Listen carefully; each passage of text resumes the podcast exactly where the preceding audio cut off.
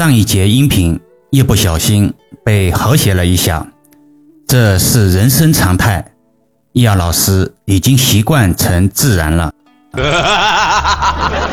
经常收听节目的听友应该注意到了标题的残缺性。今天继续讲关于不利健康的万能风水，也是这个系列的最后一课。本来只想写一篇手稿。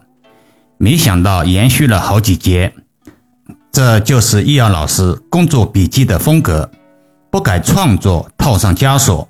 言归正传，什么是千流水煞？住宅前面有水不汇聚，而是径直向前方流去，就像用绳子拉着流一样。这种水叫千流水，这种水代表了生气四散，灾病不断。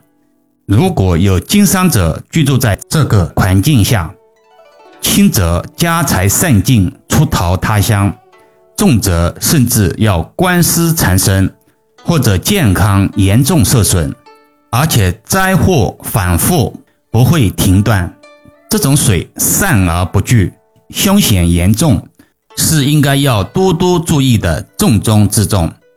在现代风水中，也称之为铅笔水。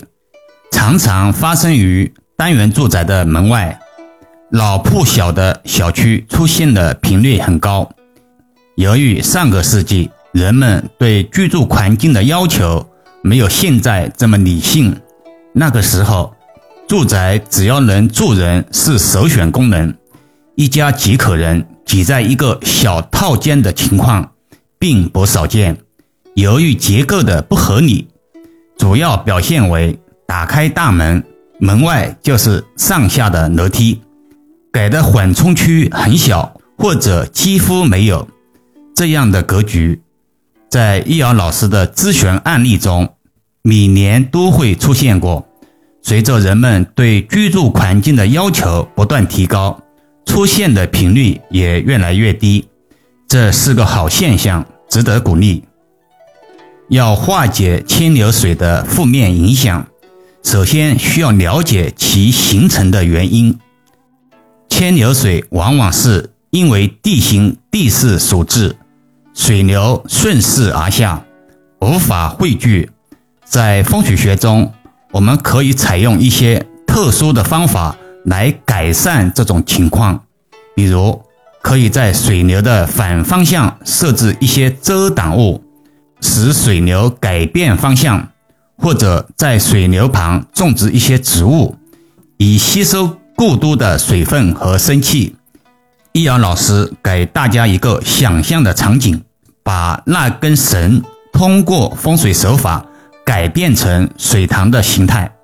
听风水心得比较频繁的听友，一定能领悟到这个化解手法的根本内涵。生活中每一个细节都可能影响着我们的人生轨迹。牵流水虽然看似无足轻重，但却能在无形中对我们产生巨大的影响。综上所说，牵流水是指水流不汇聚，而是径直向前方流动的情况。根据风水学的观点，牵流水代表了生气四散、灾病不断的负面能量。对于从事经商的人来说，居住在这样的环境下，可能带来的财务和健康方面的困扰，一直在说牵流水。有些听友不仅会疑惑，怎么不讲讲铅笔水的化解方法呢？其实化解铅笔水的手法非常简单，但在执行力上有所难度。从现实生活中，家中有老人、小孩的，一打开大门。门外就是向下的楼梯，先不论风水的吉凶，生活上也很不方便，缺乏安全性。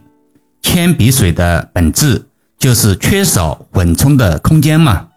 利用现场条件制造一个缓冲区，向外延伸显然没有可能性。不说楼上楼下邻居的反对，空间条件也不允许。那只能向自己家借用空间了。通常的做法就是把大门的位置往住宅内移动一米左右的空间，在美观、协调、实用的前提下，创立缓冲区。这个与国人某些不肯吃亏的习惯相反，在执行力上阻力比较大。